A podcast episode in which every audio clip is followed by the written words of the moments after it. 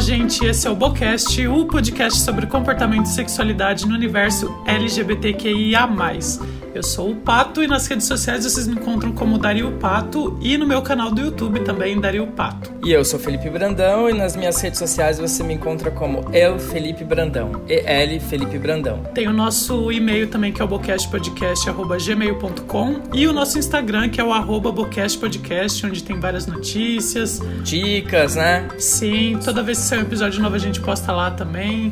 E as sugestões, nosso nosso Instagram, assim, é o nosso é a forma de contato, nossa Sim. ponte com vocês. É, é onde vocês podem mandar pra gente DM, mensagem, sugerir episódio novo, desabafar, falar sobre a vida.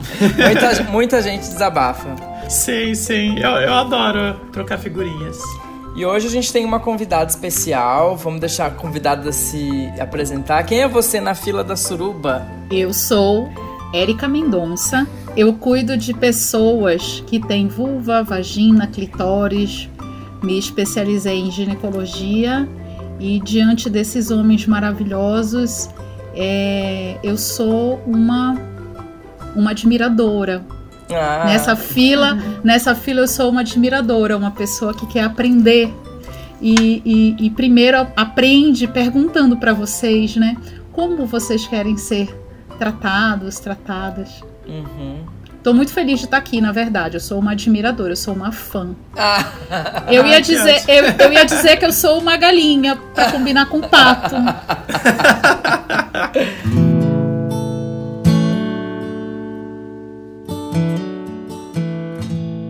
Começa com um machucado, indolor, costuma não ser bonito, mas também não é o fim do mundo. Quando aparece na área genital, fica evidente nos homens, mas pode acabar escondido dentro da vagina sem chamar qualquer atenção. Há ainda casos discretos, como na garganta ou no ânus. Aí, quando você está começando a se preocupar, bah, desaparece. Parabéns, seu sistema imunológico é mesmo incrível, né? Na verdade, não. Você só pensou para a próxima etapa de uma doença que a curto ou longo prazo pode atacar seu cérebro, mudar a estrutura dos seus ossos, deformar seu rosto e matar seus filhos. Você tem sífilis. Ai, desculpa. É, eu escolhi esse texto, Érica. Bom, a gente vai. O tema de hoje é sobre sífilis, né? É, e eu escolhi esse, esse texto que foi de uma revista super interessante. Desculpa o jornalista que escreveu. Mas assim, eu fiquei horrorizado quando eu, quando eu li a. Porque foi uma coisa assim, ele deu. Parece fim, fim de novela, né? Ele deu um dois pontinhos. Parabéns, você tem sífilis. Porque quando eu tive sífilis, eu comecei a, a pesquisar em, em, no Google, né? Que os médicos dizem não pesquisa, mas a gente vai lá e pesquisa. e daí eu me deparei com essa matéria e eu fiquei horrorizado. Eu tinha certeza que eu ia morrer, sabe? É, a gente vai contar com, com detalhes daqui a pouquinho, um pouquinho da, da, da nossa experiência, a minha, do Pato. Mas assim, é, daí eu queria saber de você, o que a matéria diz é verdade? É esse alarme todo? Como que a gente. o que, que você tem a dizer sobre isso, assim, nesse primeiro olá do nosso podcast, sabe? Porque eu fiquei assustado quando eu, quando eu li a matéria pela primeira vez, sabe? Eu acho que você escolheu um quebra-gelo desafiador, né? é. Porque, porque pior do que nós estarmos diante de nos perguntar se aquilo é verdade ou não, é que ele ignora que existe um ser humano. Uhum. Sim. Com as expectativas. Então, você quer que eu responda do ponto de vista técnico? Não! precisamos falar, precisamos falar sobre sífilis da, da forma como ela é e, e com a história que ela carrega com respeito. Uhum. Então, é, se, se, eu for, se, eu for, se eu for tratar tudo de maneira ah, anatômica ou de tudo de maneira numerária, é, esse texto pode até dar conta. Uhum. Mas a gente está falando com material que é humano, gente, né? Sim, nossa. Uhum. É, eu, eu lembro assim, é, a gente até teve essas ide a ideia de fazer o, o podcast sobre o tema, porque poucas são as informações que a gente encontrou, assim. Sempre quando a gente vê é, num canal de YouTube ou depoimentos das pessoas, ou é um drama muito grande, ou é uma coisa assim, ah, para mim foi tranquilo. E, e daí quando eu tive e fui buscar essas informações, eu, para mim não foi nada tranquilo. É, a Érica foi uma das pessoas que eu liguei e que deu uma aula para mim no telefone, assim. é, e daí a gente, daí eu vou perguntar mais sobre isso daqui a pouquinho. Ô, Érica, antes da gente continuar, eu queria que você explicasse pra gente o que, que é a sífilis, né? Como a gente pode definir isso? A sífilis é uma doença causada por uma bactéria, um micróbio, é que parece uma, um, uma linha. Sabe aquele telefone residencial? Uhum. Enroladinho, cacheadinho? Parece uma, uma espiral de linha telefônica. E ele ainda anda se, se movimentando como se fosse um saca-rolha. É uma Olha. doença que tem sido descrita desde o século XV. Acusaram, Nossa. inclusive, as Américas durante os, os, os, os anos, né, os séculos de, das grandes navegações, acusaram as Américas de ter sido responsável por transportar isso, acusaram a África, sempre acusam o hum. colonizado, sempre, né? Sim. Então é uma doença que carrega na sua marca tanto a movimentação histórica das pessoas, como a, a capacidade de contágio rápida, fácil, apesar de nós termos um tratamento muito eficaz e financeiramente de baixo, de baixo custo, nós estamos, é, nós temos um tratamento que é o mesmo há quase 200 anos. Gente, Nossa. daqui a 20 anos, nós podemos dizer que nós estamos há séculos, dois séculos, tratando a sífilis com o mesmo tratamento, que é super eficaz.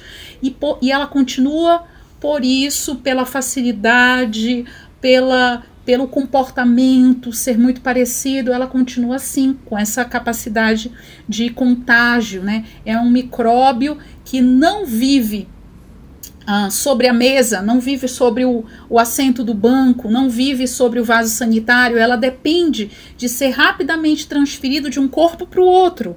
Uhum. Fora, ele não sobrevive. Gente, vou falar mal agora. Esse, esse, esse, essa bactéria não é um, ó, lembrando, não é um vírus, não é um fungo, é uhum. uma bactéria né? Que eu estou chamando de micróbio. Essa bactéria, ela é super da galera das incompetentes. Tem um, um genoma pequeno, é, é, é, trabalha com pouquíssima capacidade, ela fica sempre dependendo do corpo de alguém. Por isso também que o tratamento dela é relativamente rápido, uhum. fácil e ainda assim ela se distribui pelo corpo inteiro como aquele texto do quebra-gelo que vocês colocaram, ou seja, pode atingir até o cérebro. É, tamanha a, a ação dele, apesar de ser uma bactéria extremamente carente, incapaz de se, de se manter se for fora do corpo da pessoa que está doente. É, eu tive sífilis já faz 10 anos. Uhum. E eu lembro que quando eu tive, eu tinha certeza que era do meu namorado da época que eu tinha pego, porque eu falei assim: eu sempre uso camisinha quando eu vou fazer sexo, sabe? Como é que eu tô com sífilis? Se eu tô com sífilis é por causa dele, ele que fez alguma coisa, porque é, eu não tinha noção que a sífilis você pegava também por sexo oral. Eu achava que a sífilis era. Penetração, né? Penetração, é. Uhum. Eu imaginava que era com penetração.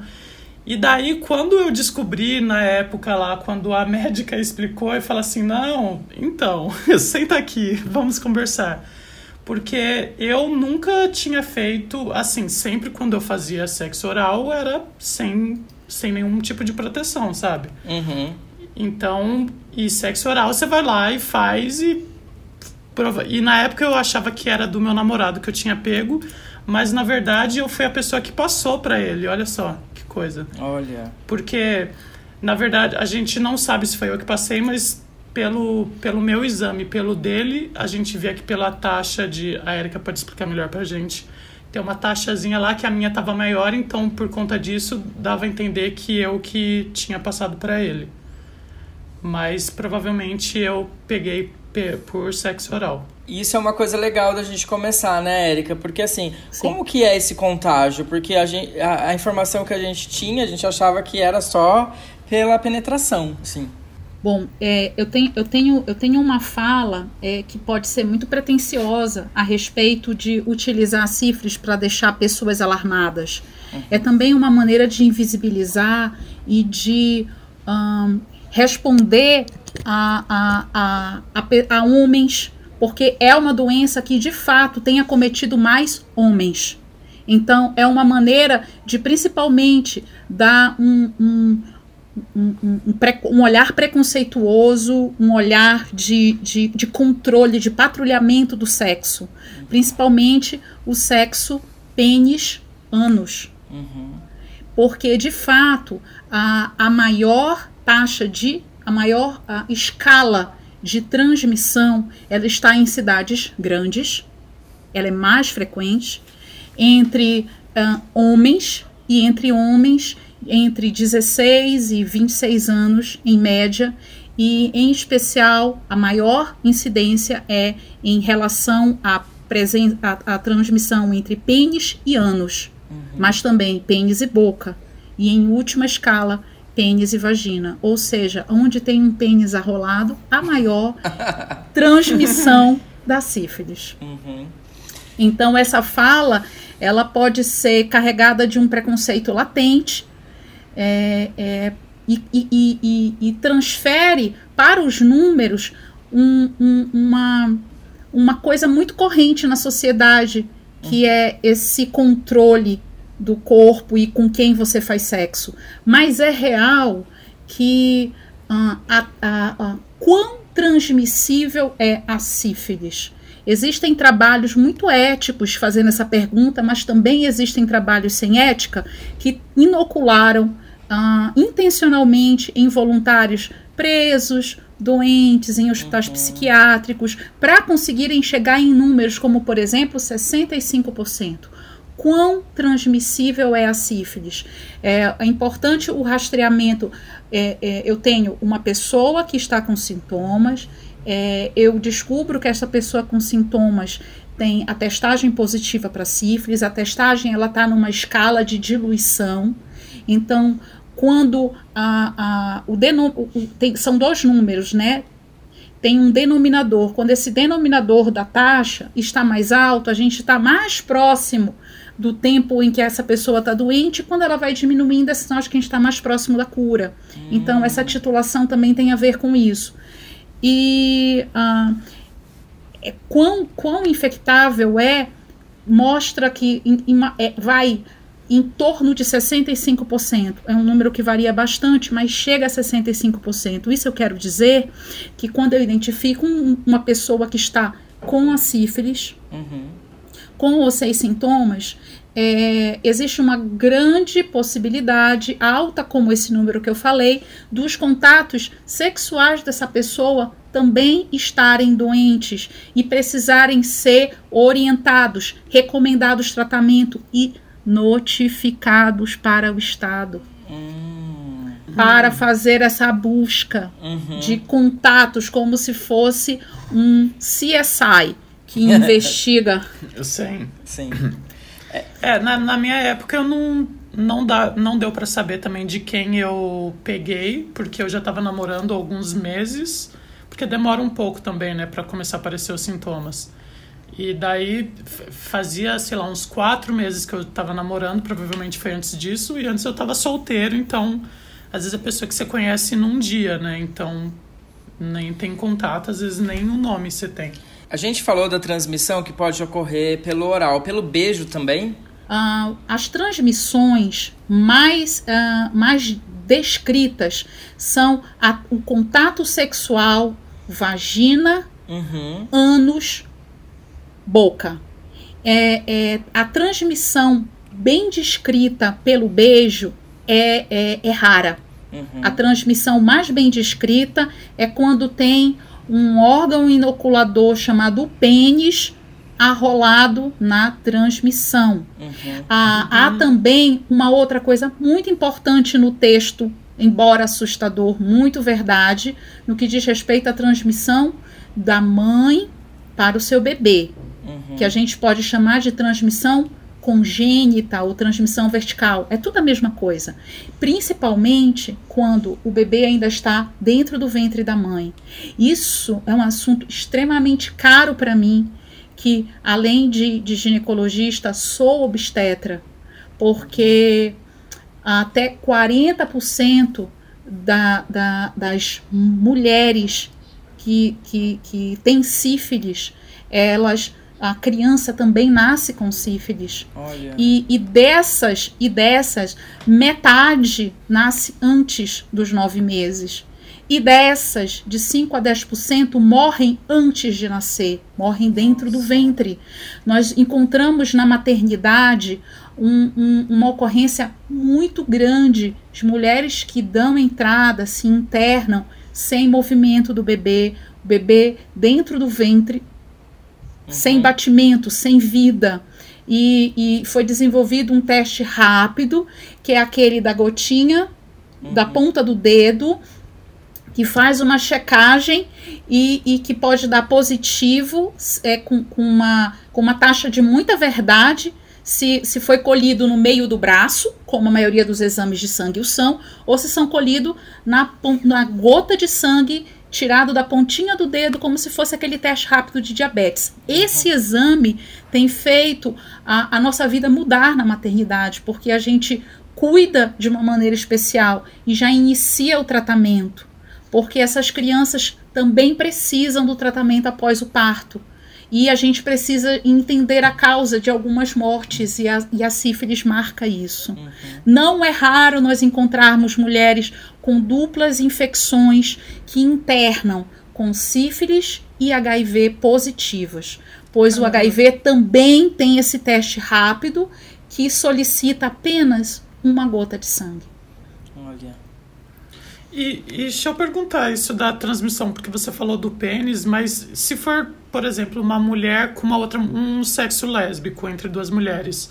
É, e o contato das duas vaginas, isso transmite também é, a hum. sífilis? É real, isso também transmite, porque a, a, é também necessário que a gente, que a gente pense o, na invisibilidade que é, é, é o, o sexo entre vaginas, entre vulvas, porque não está bem apontado nos números. Uhum. Qual é a incidência de infecção de sífilis? Mas é real e principalmente porque a gente fala que a transmissão ela se dá de um corpo que tem ou não uma ferida uhum. para uma mucosa íntegra. O que, que é mucosa? É aquela, aquela pele fina que reveste o interior dos olhos, o interior do ouvido, o interior do nariz, o interior da boca, o interior da, do canal vaginal e o interior do ânus. Essa pele bem fininha, quando entra em contato com a ferida que pode estar exposta na vulva de uma, uma, uma mulher que está com sífilis, pode transmitir. Mas, pelo, esses estudos são muito orientados para a pesquisa de homens com sífilis. Por isso que recai sobre o corpo de pessoas que têm pênis a, a, a, a investigação mais completa. Uhum. Inclusive as sem uhum. ética, né? aquelas que são de inoculação voluntária. Eles chamam de voluntária, mas. Uhum. Agora, é que agora você fiquei com uma outra dúvida. No caso de, de dois pênis que, é, que ocorre uma masturbação mútua com a fricção do, de ambos, assim, sabe? Não sei como é que eu explico isso. É, é, palavras, eu, eu, mas... eu, eu, eu explico. É, tem um nome para isso. Mas, mas aí entra em contato os dois pênis, assim, durante, sei lá, uma pegação e o tal. O esfrega-esfrega, né? O esfrega-esfrega. Isso poderia também é, transmitir, porque daí, no caso, tem o contato da mucosa do, dos dois pênis, né? Da mesma forma. Tá. Da mesma forma pode transmitir isso. É o contato é, de, um, de, uma, de uma pessoa que tem uma lesão com um corpo que está com pele íntegra pode transmitir. então a, a, pode ocorrer a transmissão de, um, de um, uma pessoa com pênis para outra pessoa com pênis, sem que necessariamente aconteça a penetração, mas que aconteça o contato de um pênis com o outro. Uhum. É, uma, uma, das, uma das coisas assim que, que pegou bastante para mim foi assim que como eu não tinha muita informação na, é, específica sobre o tema, porque a gente sempre ouve muito sobre HIV, né? E a gente acaba esquecendo das outras doenças sexualmente transmissíveis. E daí eu lembro que, que, eu, fui, que eu vi que pareceu uma mancha na minha barriga. É, e daí eu fiquei, ah, deve ser uma alergia do sol. A primeira coisa que eu pensei foi, é uma alergia do sol. Mas era o final do ano, eu deixei pra lá, falei, quando o ano virar, eu vou na dermatologista. Eu fui na dermatologista, que é até uma coisa curiosa, porque ela, eu, eu, ela não pediu os exames de sangue para mim. Daí eu sugeri, será que não é melhor fazer os exames de DST, tudo completo? Ela falou, olha, tem cara de alergia do sol isso aí. Porque tava só na barriga, mas tava bem feia, né? O pato acompanhou toda a minha, a minha saga. E... É engraçado que quando eu vi, eu falei, ih, é sífilis. E daí eu encontrei um amigo que, que veio na minha casa no final do ano, né? Que a gente revê bastante pessoas. Ele, ele foi enfermeiro, daí ele olhou e falou assim, olha, vai no postinho ali de saúde, né? No, no SUS, que tem cara de sífilis. Eu acho que é sífilis. E daí você já toma as injeções e tal. E aquele final de semana foi o pior da minha vida, assim, né? Porque eu achei que eu ia morrer. Tudo que eu olhava na internet, essa matéria, outros vídeos, eu via vídeos de pessoas que, que ficaram cegas, outras que tiveram problemas é, na perna. Daí eu falei, meu Deus do céu, eu vou ter que amputar a perna. Eu vou ter que. Claro, hoje no, a gente começou o episódio brincando, né? Se divertindo, porque a gente quer trazer essa mensagem é, de que você precisa se testar e, e não, não fazer um drama maior do que é. Porque eu realmente fiz um drama maior do que era. E eu tinha certeza que eu ia perder minha visão. Eu tinha certeza que. É louco falar isso, né? Porque quando eu... agora eu falando, eu falo, gente, Felipe, você tava muito louco. Mas realmente eu tinha certeza que. Porque eu falava assim: ah, HIV já tem o remédio, e esse agora o que eu vou fazer? Se não fizer efeito. Eu ficava criando um monte de coisas na minha cabeça. Eu fui, bem neurótico, eu fui com o pato, inclusive, é, em vários oftalmos, porque eu tinha certeza que já tinha atingido meu, os meus olhos, assim, né?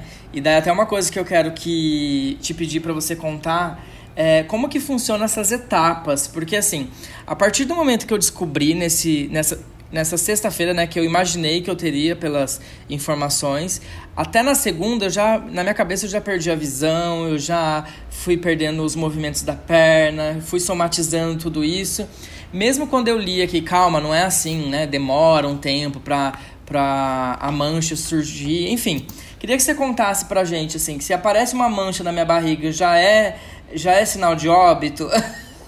É, e, e, ó, antes de você falar, só pra eu dizer que eu tava com o Felipe, eu tava tentando acalmar e falar que não era bem assim, senão vai parecer que eu tava dando corda nele. Não, o Pato Mas era justamente o contrário, é. Sim. Eu acho, eu acho que o Pato agiu muito bem, Felipe. Hum. É, e é, eu acho que é importante nós atentarmos que a doença tem uma, uma sequência né? Ela tem os seus estágios. Uhum. Saber os estágios pode ser uma, uma boa maneira de nós interditarmos esse susto, esse desespero que existe no entorno de uma doença, uma infecção sexualmente transmissível. Ela pode carregar mesmo estigmas e, e, uhum. e um olhar que, que é, coloca a saúde, a vida em risco e, e tão, de maneira tão iminente, mas eu acho que falar sobre e, e, e, abrir a cabeça pode ser muito interessante. Então, o que, como é que acontece? É, é, primeiro, podem, nem sempre obedece a esses, a esses estágios. São basicamente quatro estágios. No primeiro, podem aparecer como se fossem feridas, úlceras no órgão genital, que é na maioria das vezes aonde a bactéria é inoculada. Então ela vai, ela, ela, ela abre a ferida no ponto em que ela entrou. Olha. São, na maioria das vezes, sem dor, são firmes, são redondas, têm um, a borda um pouquinho mais alta e, e, e endurecida, e pode levar de 10 a 90 dias para dar o, o, primeiro sinal. Em quem tem o primeiro sinal, pode levar até esse tempo. Nem todo mundo tem esse primeiro sinal, ou nem todo mundo tem a atenção de se ver no espelho, de se enxergar. A, a, a, as infecções de transmissão sexual, elas também são um exercício de autoobservação, né, de autoinvestigação, de autodiagnóstico de, de, nos percebermos, né? Aí essas feridas elas podem durar em média três a seis semanas, elas ficam lá é, é, na, na, formação e começam a cicatrizar. E, e, e, e, geralmente esse processo inteiro ele é, ele é praticamente indolor e às vezes não dá tempo da pessoa identificar dá tempo de passar em consulta, é, e quando passa em consulta não tem mais a lesão, demora para o médico classificar e pensar sifiliticamente. Uhum. Não dá para o profissional uhum. pensar na patologia, numa doença de transmissão é, sexual. Porque às vezes você pode pensar, não, é claro, se tem uma ferida no seu pênis, você acaba observando, né? Mas às vezes é, no banho, quando você vai ao banheiro, mas às vezes tem gente que nem toca no próprio ânus, né? Então, tipo, ah, tem alguma coisinha ali, eu acho que deve ter sido, sei lá, uma comi uma comida diferente, ou tô com afta na boca. Você nem pensa que pode ser isso, né? É, mas não é diferente de uma ferida causada por um festiclé, por hum. um corte, por uma unha maior que foi e cortou. Pode não ser tão diferente assim. E principalmente quando ela não está ali para ser vista. Ela uhum. pode não ser pensada, não se pensa ativamente. Então, a lesão cicatriza. Sim. E entra num período, mais um período silencioso, e aí ela reaparece, pode dar. Você sabe, ônibus que passa no mesmo ponto várias vezes por dia, uhum. se você não pegar naquele horário, daqui a pouco você pega porque ele passa de novo. Uhum. Então a doença ela dá uma nova volta, que nem o sol. Ela, ele dá uma nova volta em torno da Terra né? Uhum. Ou melhor, a Terra dá uma volta em torno do Sol, depende do nosso ponto de referência. Aí vem a fase secundária, e na fase secundária reaparecem é, aspectos de feridas, tipo úlcera, né? Em que você expõe a parte mais, é, mais interna da pele, fica para fora. E aspecto áspero, e aí ela pode não só estar tá no lugar da área genital, como pode estar tá em várias áreas do corpo, inclusive na boca. Hum. E pode começar a manchar os pés, manchar as mãos e vem no corpo aquela resposta do sistema de defesa, do sistema imunológico. Aí aparecem ínguas, uhum. que a gente tecnicamente ah. chama de gânglios linfáticos. E vem a reação imunológica mais completa. A febre, aí vem, parece uma virose. Febre, dor de garganta. Às vezes tem também queda de cabelo é, eu penso sempre em, em, em a, a, sífilis na minha mente, ela, ela, ela vem sempre quando uma mulher reivindica cabelo. Não tenho motivo para ter queda de cabelo e tô tendo. Uhum. Eu, eu penso sempre de maneira uhum. sifilítica. E uhum. penso sempre em sífilis. Ah, fadiga, uma dor no corpo estranha. E, e se a sífilis nesse momento o sol passou e, e, e não deu para ver, o, o, o, ponto, aquele ponto do ônibus, o ônibus passou e não deu para pegar, a sífilis vai cicatrizar. Uhum. A lesão desaparece e ela entra numa fase de latência. E essa fase de latência pode chegar até a 20 anos. Nossa! Essa fase de latência pode chegar a 20 anos.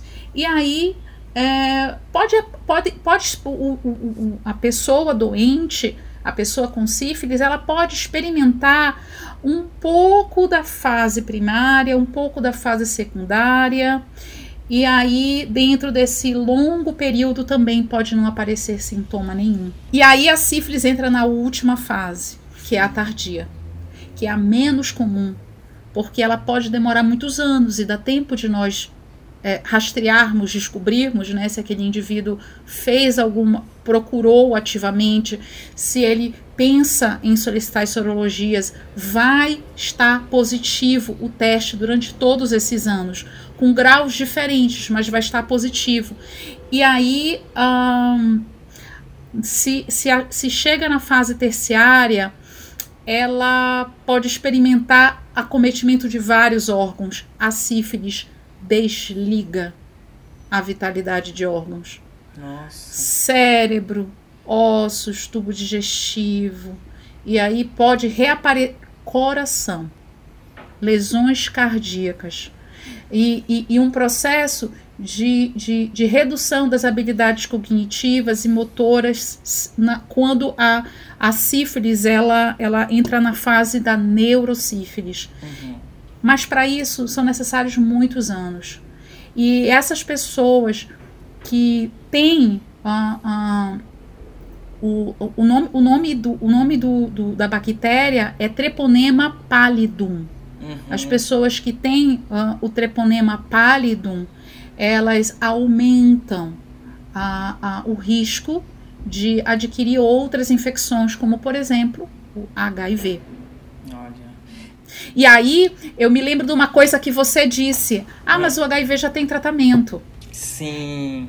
Essa é uma fala que ela está por trás de, da recuperação é, é, é, crítica dessa doença. Quer dizer, uhum. a sífilis aumenta, há um risco estimado de duas a cinco vezes maior de adquirir o HIV quando aquele indivíduo já está exposto à infecção por sífilis. Olha só.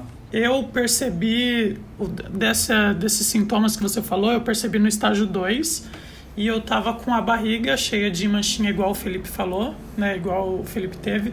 E eu tava com as ínguas também, que é, é na, aqui na nuca, né? Uhum. E daí eu falei assim, nossa, e eu realmente eu falei assim, nossa, eu tô ao mesmo tempo com alergia e com. e, e, com, sei lá, uma. Gripado, resfriado, sei lá. E você falou da queda de cabelo. Eu tive um pouco de queda de cabelo, só que foi depois que eu comecei o tratamento. Isso acontece também? Sim, isso pode, isso pode acontecer. Mas foi por causa do tratamento ou foi por causa da sífilis? Por causa que... da sífilis. Ah, tá. Hum. Eu, na, na, verdade, o que tinha acontecido? Eu tinha passado muito mal e eu senti um. É, você falando, eu recordei antes de, de descobrir e tal, e sair as manchas, eu tinha passado muito mal, mas era final do ano, eu achei que eu estava sobrecarregado, estudo, trabalho, então meu corpo ele não, não conseguindo lidar com tudo aquilo. Daí eu falei, bom, daqui a pouco eu vou sair de férias e vou descansar. E ignorei o, o chamado. ignorei os sinais, porque eu falei, eu tô cansado, estressado, é isso. E daí depois que saiu, né, visualmente, eu acho que quando sai visual no seu corpo, né, uma mancha, uma ferida, daí isso te chama muito atenção, né? E daí que, foi, que aconteceu tudo aquilo que eu, que eu relatei no começo. Mas primeiro eu tinha sentido, sim, essa... Eu não lembro de ter, de ter aparecido alguma feridinha, eu acho que foi nesse embalo de, de achar que era alguma coisa de resfriado ou uma feridinha que eu machuquei, enfim. É, a gente que usa, né, a gente que faz o sexo anal, enfim, a gente também pensa nisso. Ah, nossa, deve ter sido forte dessa vez e machucou um pouquinho tal. Você não pensa que pode ser a sífilis, sabe? E daí que, que, que foi desenrolando tudo isso e foi tipo um drama de, de dois meses, mais ou menos. Porque o tratamento são seis, seis injeções, não é isso? Exato. É, é, é, uma coisa que me traz, que me, me, ocorre na tua fala, é que às vezes a gente pode fazer interpretações muito desproporcionais, né? Uhum. Ora muito exageradas, ora muito pouco ativas, de é lidar com os sintomas que podem estar tá marcando a, a doenças. É, é, até que ponto a pessoa extremamente alarmada e, e, e, que, e que urgencia a morte, ela está conseguindo lidar de uma maneira que seja honesta e razoável e acolhedora com, com seu próprio corpo. Então, é bom chamar atenção para isso.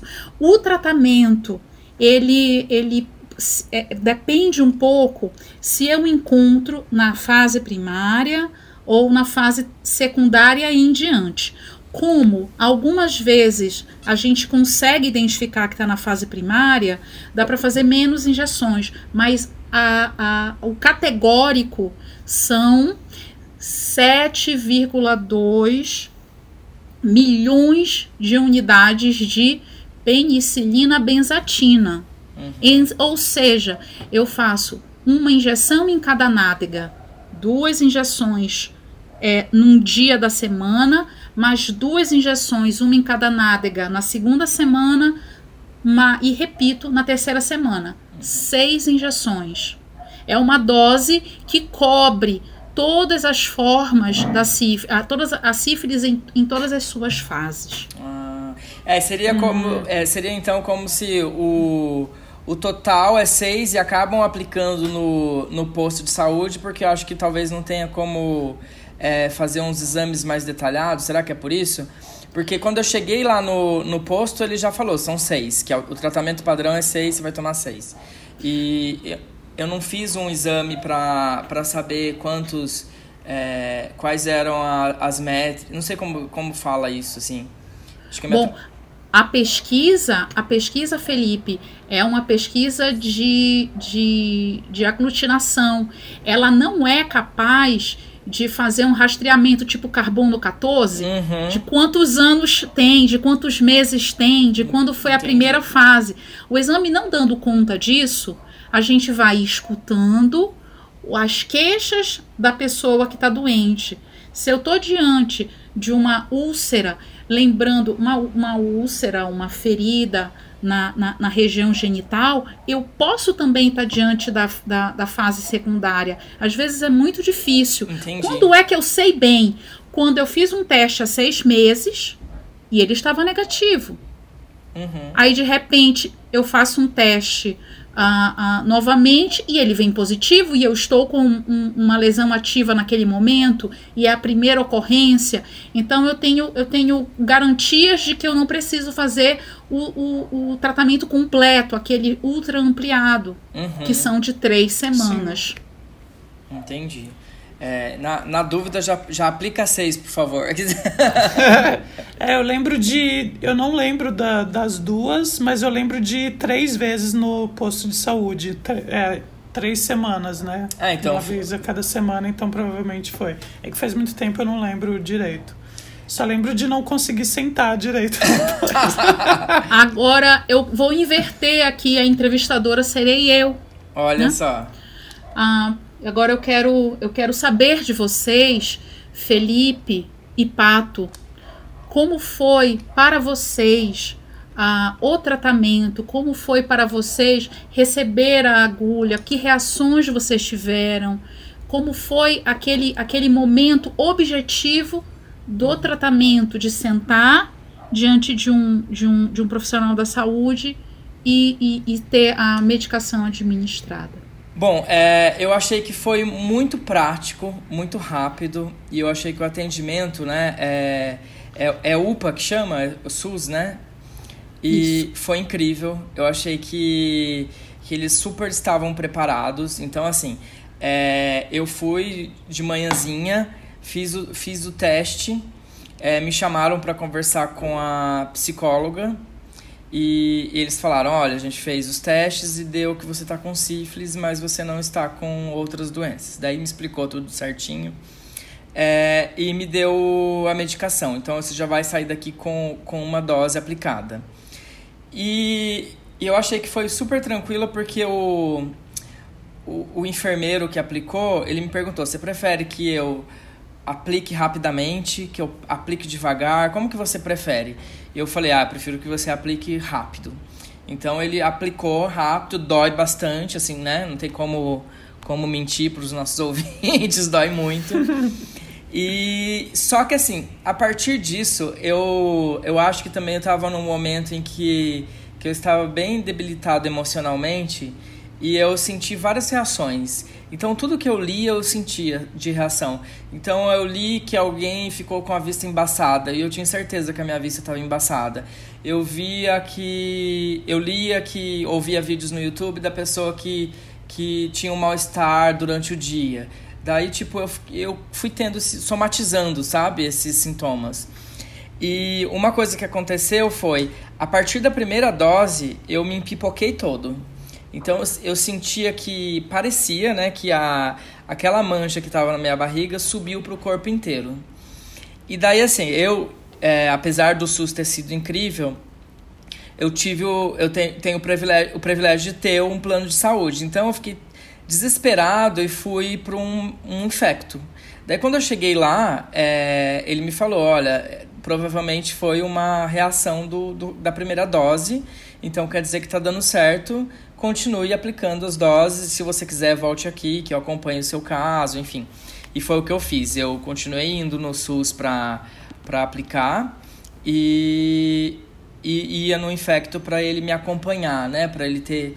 Porque eu nunca tive um, um médico em que eu Sabe aquelas coisas de novela interior, né? O médico que acompanha a sua vida, né? Eu sempre, quando tinha uma doença, eu ia. Se eu tô com dor de dente, eu vou num dentista que eu achar no plano. Eu nunca tive um médico que me, que me acompanhasse, né? E, e daí é, ele me acompanhou nesse processo, mas mesmo assim eu não acreditava nele. eu tinha certeza que foi até depois de to, todo esse drama que foi quando eu liguei pra Érica e a Érica, nessa didática incrível, me explicou tudo. A gente ficou mais de uma hora no telefone me explicando todos os detalhes que eu estava realmente somatizando. Eu tinha feito, Érica, depois a gente pode até falar disso. Eu tinha certeza que eu já estava na, na neurosífilis e eu fiz, eu pedi pro médico a Érica. Eu, eu pedi para ele um exame, que é um exame super invasivo, né? Depois eu nem lembro o nome. É, você pediu. Ele foi na que medula espinhal. Ele, você pediu um que o médico solicitasse uma pesquisa de sífilis no líquor. Isso. A luta que foi para demover essa ideia de você. Debalde. Essa luta foi em vão. É, o pato foi comigo no dia. É horrível porque você, né, enfim, tem todo um pós pós-exame, você tem que ficar 48 horas é, deitado, enfim. Foi um drama, assim, um drama sem fim, e eu acho que quando eu eu dou risada tal, mas quando eu paro para pensar, eu acho que eu poderia ter lidado com mais leveza. Então, assim, mas eu surtei de verdade, então eu eu fui, acho que eu, sem brincadeira, eu acho que eu fui num set of towns. Porque eu tinha certeza que o anterior tava mentindo. E, mas eu acho que, que foi isso, assim. Eu dei uma surtada geral e o Pato acompanhou, via, não adianta. Qualquer, você podia falar qualquer coisa para mim, eu não, não acreditava. E eu acho que, que nenhum médico que eu fui também fez essa esse atendimento que você fez comigo por telefone, né? E só para esclarecer, a Erika é minha amiga, estuda comigo. E, e daí eu liguei informalmente e ela me explicou tudo. Mas nenhum consultório que eu fui, a pessoa desenhou para mim, sabe? Tipo, vem cá, calma aí. Existem essas etapas, isso que você está passando pode estar dentro dessa etapa. Você está realmente somatizando porque é impossível que você esteja sentindo isso. Onde você está lendo, vendo imagens no Google e está achando que você está com isso não teve essa explicação que foi como a Erika fez, sabe? Até por isso que a, que, a, que a gente resolveu fazer esse episódio. Então foi muito dramático para mim, assim. E, e depois eu fiquei pensando muito nessa questão do, do que você falou no início, de que essa culpabilização, né? Então eu fiquei pensando, gente, eu não vou transar mais, porque assim, é, eu não. Claro que já passou essa. Mas nos primeiros meses eu falava, não, não quero transar. As pessoas me mandavam mensagem, eu ignorava. Eu falei, não, não, não vou, eu não quero mais, porque é muito perigoso. Então tem essa coisa da culpa cristã, da sociedade, né, que, que, que coloca isso na nossa cabeça também, enfim. E foi um drama terrível, assim. E, e mais graças a Deus, assim, graças, graças à ciência, eu eu consegui superar e ver que eu fiz um drama maior do que era e eu sei que o, o quanto esse episódio vai ser importante para as pessoas, assim. E aí, Pato, conta para mim, depois eu faço eu faço um comentário sobre o que o que eu escutei do uhum. que o uhum. Felipe falou, mas conta para mim, Pato, como é que foi para você? É, então, para mim, acho que foi um pouco mais simples do que o Felipe, né? Não fiz todo esse drama. eu tive. Eu passei também por um médico que falou que era alergia e me deu anti-alérgico para tomar e daí não melhorou. Daí eu fui numa outra médica, que daí foi, foi a médica que já pediu os exames de IST, tudo, e foi, foi quando eu descobri e tal. O meu problema maior, na verdade, foi com as injeções, porque eu desmaio quando ah, eu é tomo é injeção. Eu já sabia que eu tinha problema com injeção, né? Então eu avisei quando eu fui tomar as doses. Daí eu fui, de... aí eu pedi para deitar na maca, que foi depois que eu comecei a desmaiar muito, aí falaram, sempre que você for tomar injeção, avisa quem for te aplicar e daí você deita na maca. Daí eu deitei de bruços, tomei a injeção, eu esperei um tempo, porque como é muito, igual o Felipe falou, dói bastante, então aí começa a escurecer minha vista, porque, mas isso é uma coisa pessoal, não é que todo mundo vai acontecer isso. Mas eu já é querendo desmaiar, só que como eu tava deitado, eu não desmaiei mas eu sempre ficava lá uns cinco minutinhos esperando e depois ia com a bunda doendo, porque eu tomava sempre antes de ir para faculdade. Então eu ia com a bunda doendo para faculdade, tomava de manhã sempre. E foi essas três semanas foi normal, só senti um pouco da dor, eu não tive nenhuma reação que o Felipe teve. A única coisa que aconteceu mesmo que eu falei foi da queda de cabelo que aconteceu um tempinho depois. E daí eu procurei um dermatologista lá na, no hospital universitário, lá da faculdade mesmo. E daí ele falou, porque eu não, não ligava que, para mim era estresse da faculdade, o cabelo tá caindo. Porque eu tava num, num, semestre de TCC e tal, eu falei assim, nossa, meu cabelo tá caindo. Aí eu fui lá, daí ele receitou finasterida e falou pra pediu meus exames de sífilis, isso achei bem legal, e ele próprio pediu para eu ir refazendo e levar para ele para ele acompanhar o O meu fez isso é, também. como como ia decaindo, né? É, é, decaindo que fala, tá certo? Esse... Diminuindo, né? É, diminuindo lá o, o, os, o índice lá. A titulação. E foi, é, a titulação. Mas aí na época eu namorava, né? Então eu tava. Hoje eu namoro, mas na época era um outro namorado. E daí ele fez exame também. A gente tava num período já fazendo sexo sem camisinha. Daí a gente voltou a fazer sexo com camisinha. Foi até um descuido nosso, né? Porque a gente começou a fazer sexo sem camisinha é, se, confiando um no outro sem ter feito exame. Depois, a partir disso, comecei a fazer exame uma vez a cada seis meses, de desespero. desespero não, né? Necessidade, mas foi um susto que valeu para eu começar a me cuidar mais. É, e daí a gente começou a se cuidar mais e tomar conta, isso foi importante. Mas eu não passei por essas crises que o Felipe passou, sabe? De, uhum. de achar que. É... Eu dei uma procurada no Google, mas não. Mas a, a médica que falou comigo, ela foi bem. Ela me explicou as três fases e eu confiei. Ela foi bem didática comigo e foi, foi bem legal, assim. Muito legal. É, eu quero primeiro dar, agradecer e falar da paixão que eu tenho pelo Sistema Único de Saúde, uhum. SUS, que uhum. me formou. O SUS me formou.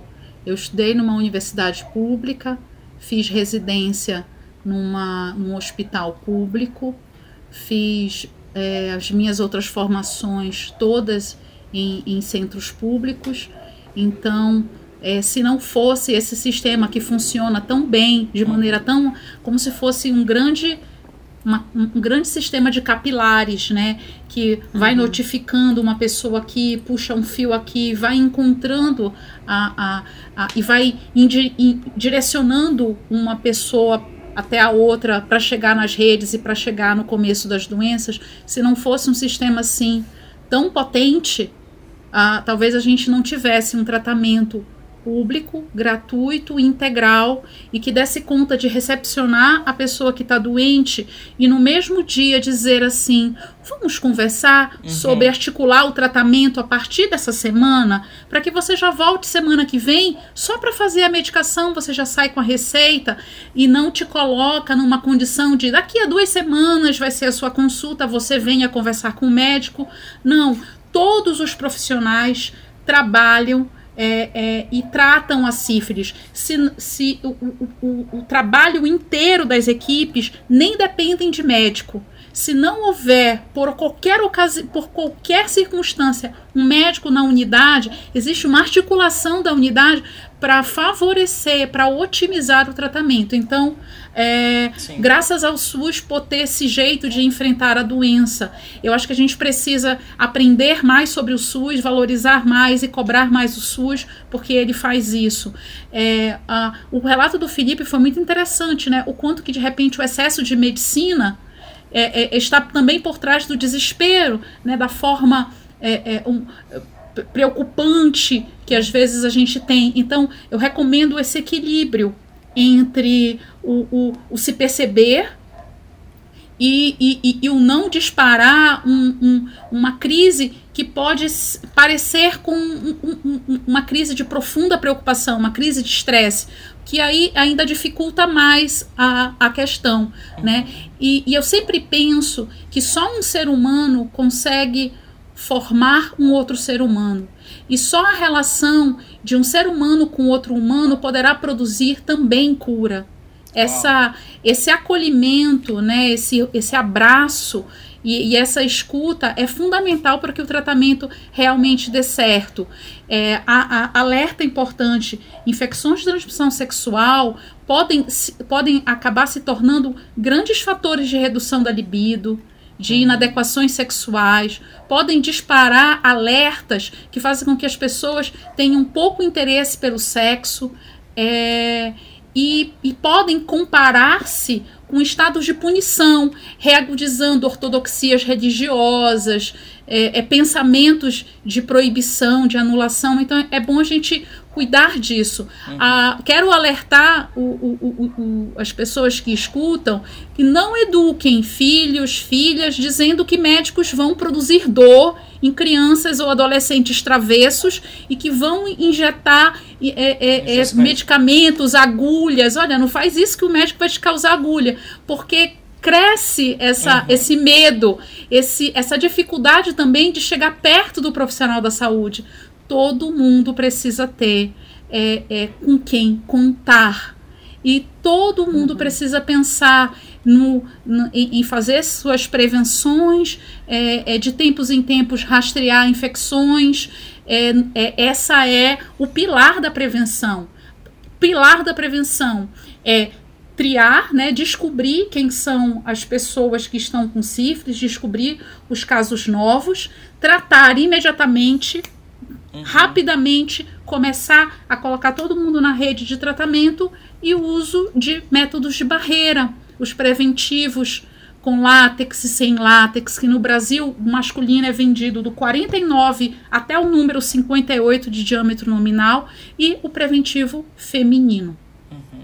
Isso que você falou do SUS eu achei bem interessante, porque enquanto eu estava na fila eu pensei isso, assim, é, uma pessoa que tem a informação, que nem eu tinha, né? Que tinha, tinha, tenho acesso à informação, mesmo assim tive, tive um surto. Se o tratamento não fosse imediato, eu fico pensando naquela pessoa mais simples, que não tem acesso.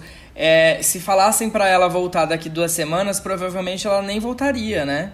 Então eu acho, eu, é. eu acho isso muito legal, assim, eu fiquei pensando bastante sobre isso. Viva o SUS! Sa sabe o que eu achei legal do, do SUS também? Porque quando saiu o meu exame, eles ligaram na minha casa, na época, chamando para eu voltar. E eu falei assim, nossa, estão ligando. E tiveram todo o cuidado para voltar e falar, ah, seus exames ficaram prontos, a gente queria aqui conversar com você sobre os exames, sabe? Não deu um desespero nem nada. E na época eu tava com a minha família, e daí uma tia me levou, e daí ela pediu para falar só comigo. E isso eu achei legal. um cuidado super legal, porque na época eu nem era assumido ainda, sabe?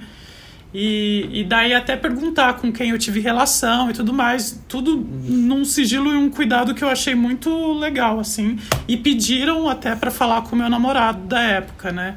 Aí ficou uma semana ligando para todo mundo que a gente transou. Mentira. é, é, o, não, não, não, ligou, não ligou para pro meu namorado, mas e daí no caso ele não quis ir no postinho onde eu fui, ele foi lá porque ele queria se tratar no convênio dele e tudo mais. Mas é, é eles queriam que ele fosse lá para constar. Eu acho que era justamente o que você tinha falado, né? Para para subir os dados para o governo, não é isso? Exato. É, é o CSI da sífilis. é.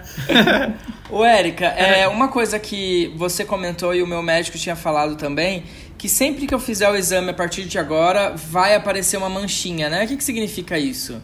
É, é simples, é porque o, o, a pesquisa ela tem, ela tem dois modelos de pesquisa.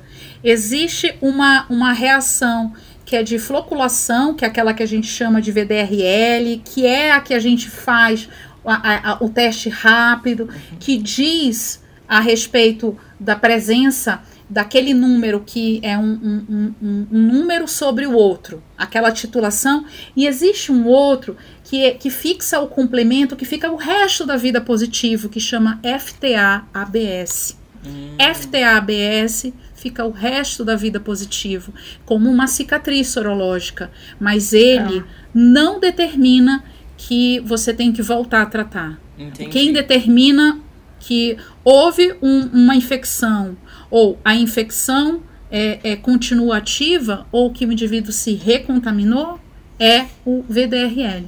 Entendi. E isso, é, então, sempre que for fazer um exame, de novo, um exame de sangue, tem que pedir os dois. É o isso? VDRL. Que... Uhum. Tá. Quando, Mas aí no exame de quando... sangue ele já mostra os dois. Se eu fizer um exame agora, que eu tive há 10 anos, mas ainda tem lá essa cicatriz que, que você falou. Mas aí, para eu saber se aumentou ou não esse índice, essa titulação, daí ah, sai. Para eu, eu saber sobre a titulação, eu preciso pesquisar o VDRL. E por que que então, se, se o VDRL basta para triagem, né? A gente, quando a gente está falando aqui do, do, dos modelos de enfrentamento, que uhum. passam pela descoberta de novos casos, pela triagem. A triagem quem faz é o VDRL. Aí nós temos um exame de backup. Deu dúvida?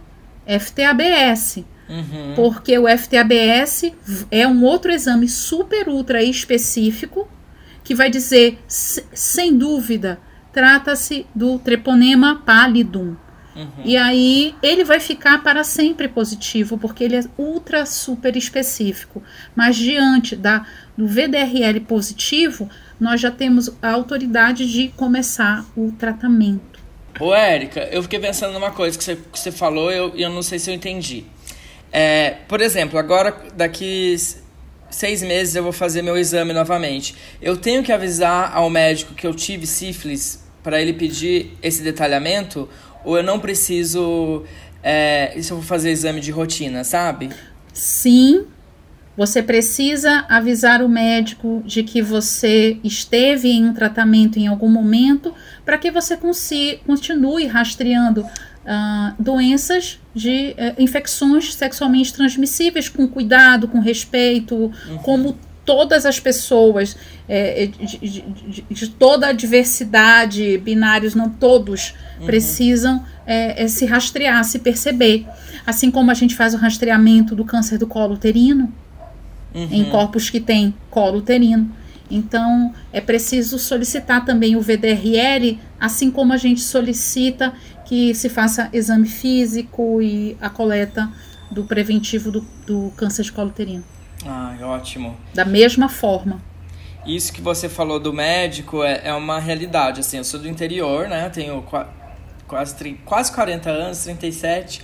E eu cresci muito ouvindo isso, né? De que meu pai falava: ah, não, eu só vou no médico para que procurar a doença? Você vai achar. É, eu só ia, só ia no médico quando eu tinha um sintoma mesmo. Então, uma dor de cabeça que nunca passava, eu ia ver o que, que era. Mas se tá doendo uma semana e passou, tudo bem. Então, eu fui criado com essa mentalidade, né? E eu sei que muitas pessoas são criadas assim, né? Então, isso é super importante, isso que você falou, da gente sempre é, fazer os exames e, e estar em alerta com a gente mesmo. Se conhecer, né?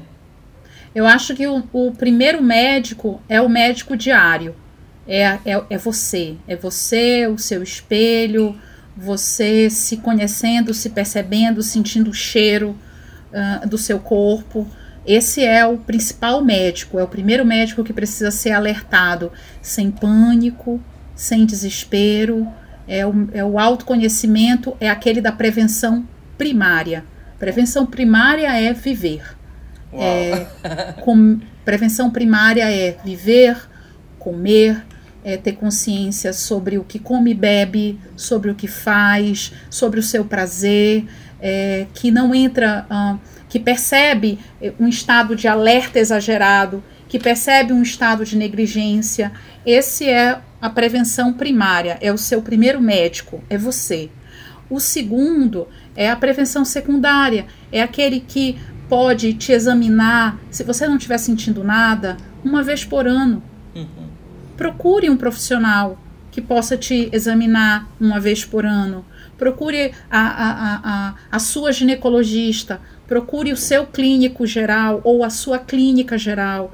Quem tem patologias, procure o, o, o profissional que te ajuda a equilibrar aquela patologia para que você não, não, entre num estado de urgenciamento. Uhum.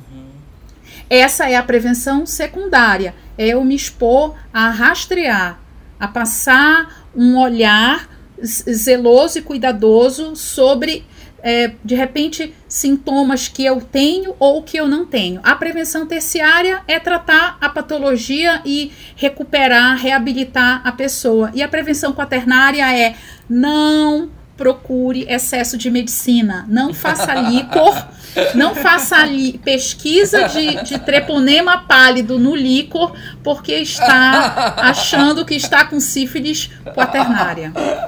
Nossa, eu passei com o Felipe, no, eu não sei quantos oftalmologistas eu passei com ele. Sim, mas a gente é amigo, tem que passar por isso mesmo. É, não, o, sim, o, eu passei e ia falar, não, tá tudo bem. A gente saía lá, o, o Felipe falava assim, Pato, você tá enxergando isso desse jeito? Eu falava, tô. Ele, ai, tá bom, então acho que tá tudo bem comigo. Ô, Pato, sabe o que, que eu lembrei? Eu acho que eu tô enxergando bem embaçado aqui. Eu, eu também, Felipe, isso é embaçado. eu lembrei que você já desmaiou comigo quando você foi operar o olho, lembra? Eu estava presente no seu desmaio. É, então eu... Ele Sim, desmaia mesmo. Eu, eu, tenho, eu tenho coisas com, com agulhas e bisturis e sangue, então. Bom, Por é... isso que eu falei, é, é muito tranquilo a injeção, mas eu, eu sou o problema nesse caso. Eu acho, eu acho que é a história, né? As pessoas produzem um medo de agulha meio que para punir. Assim como Nossa, transformam as, as infecções de transmissão sexual em momentos de punir e regular a sua vivência, a nossa vivência, a vivência sexual dela, dele. Então é muito importante a gente é, desconstruir um pouco isso. E acho que essa sessão foi uma sessão de roupa suja também, né? Sim. Porque o Felipe veio me contar que, que é, é de, de, como, de como eu atuei no momento em que ele estava preocupado. Ele também está trazendo aqui como ele atuou quando o pato desmaiou. Acho que é uma grande. Uma Bom. grande sessão de roupa suja, em que humanos cuidam de humanos, e isso realmente é uma vivência humana, porque sem o outro a gente nem consegue se orientar quanto que a gente precisa um dos outros. E é com essa mensagem linda que a gente vai encerrar o nosso episódio de hoje, mas antes a gente vai para as nossas dicas, né, Pato? Você pensou Isso. em alguma dica? Nossa, você nem deu tempo da vinheta. Ah, é verdade.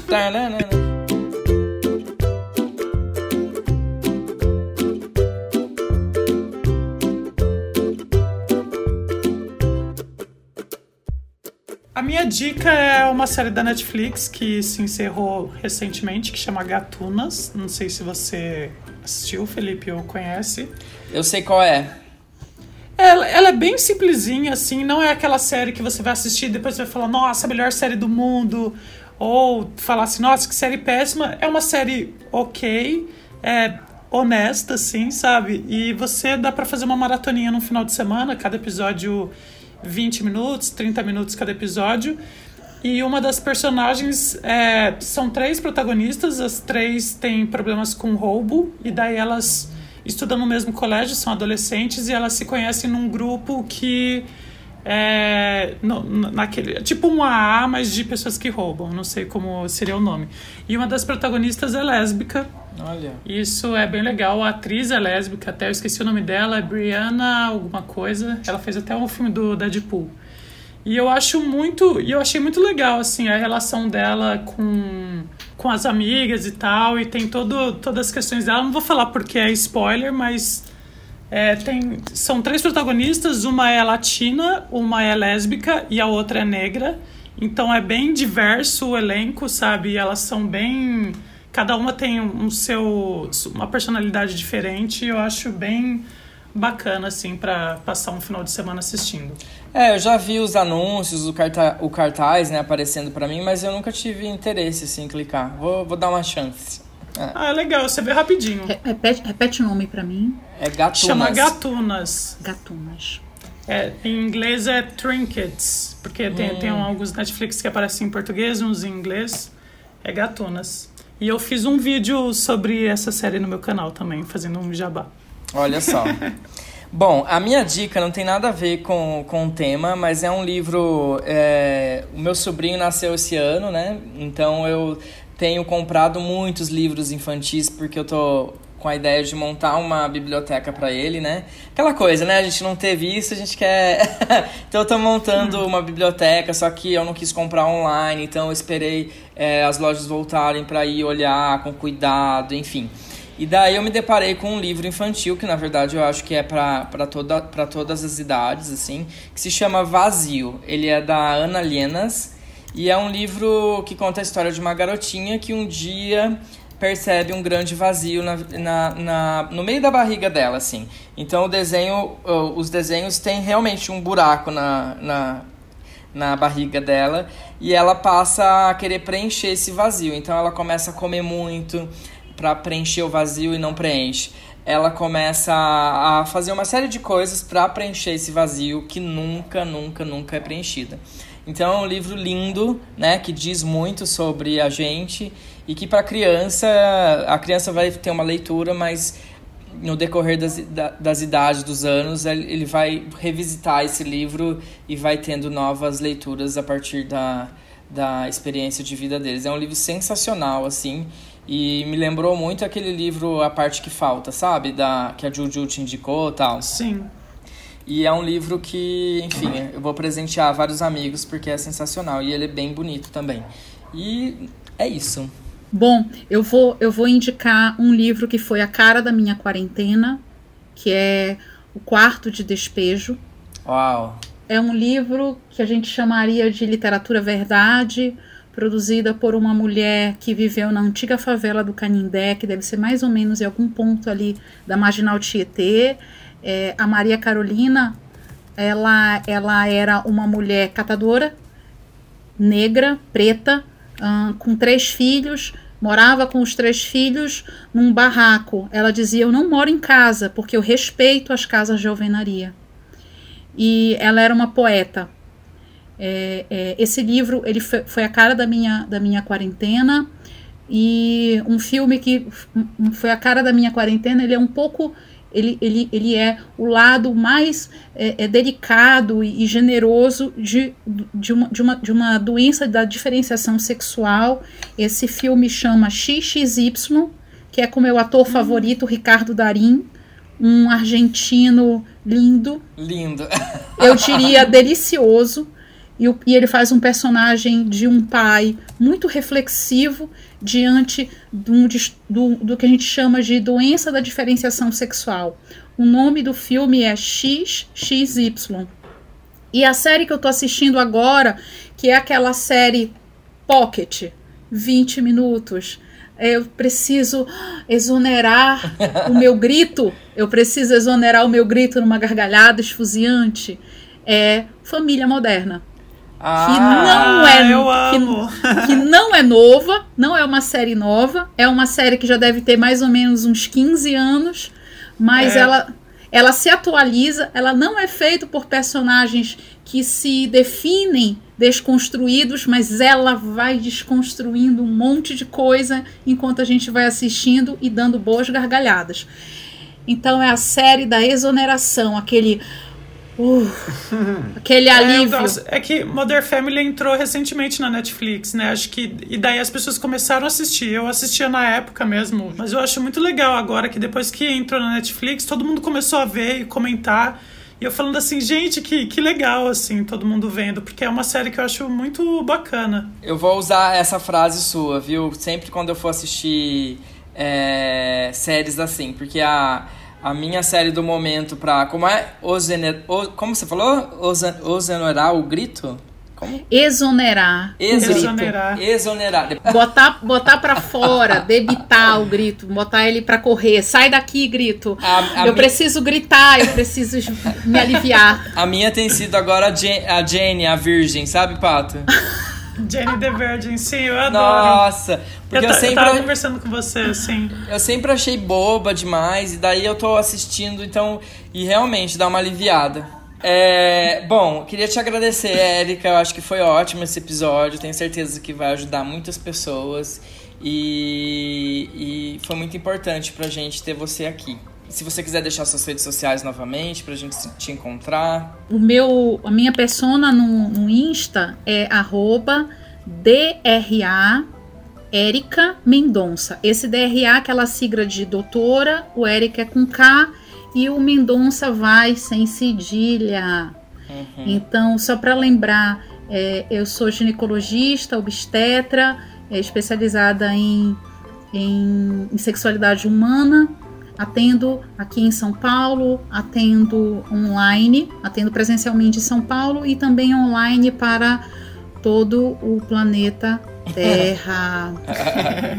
Bom, e o meu Instagram, vocês já sabem, é o eu, Felipe Brandão, EL Felipe Brandão. O meu é Dario Pato e o nosso e-mail é o bocastpodcast.gmail.com e o nosso Instagram é o arroba bocastpodcast. Ah, então é isso, gente. Até a próxima. É isso, gente. Tchau, tchau. Muito obrigado, Érica. Até mais, gente. tchau. tchau. obrigada.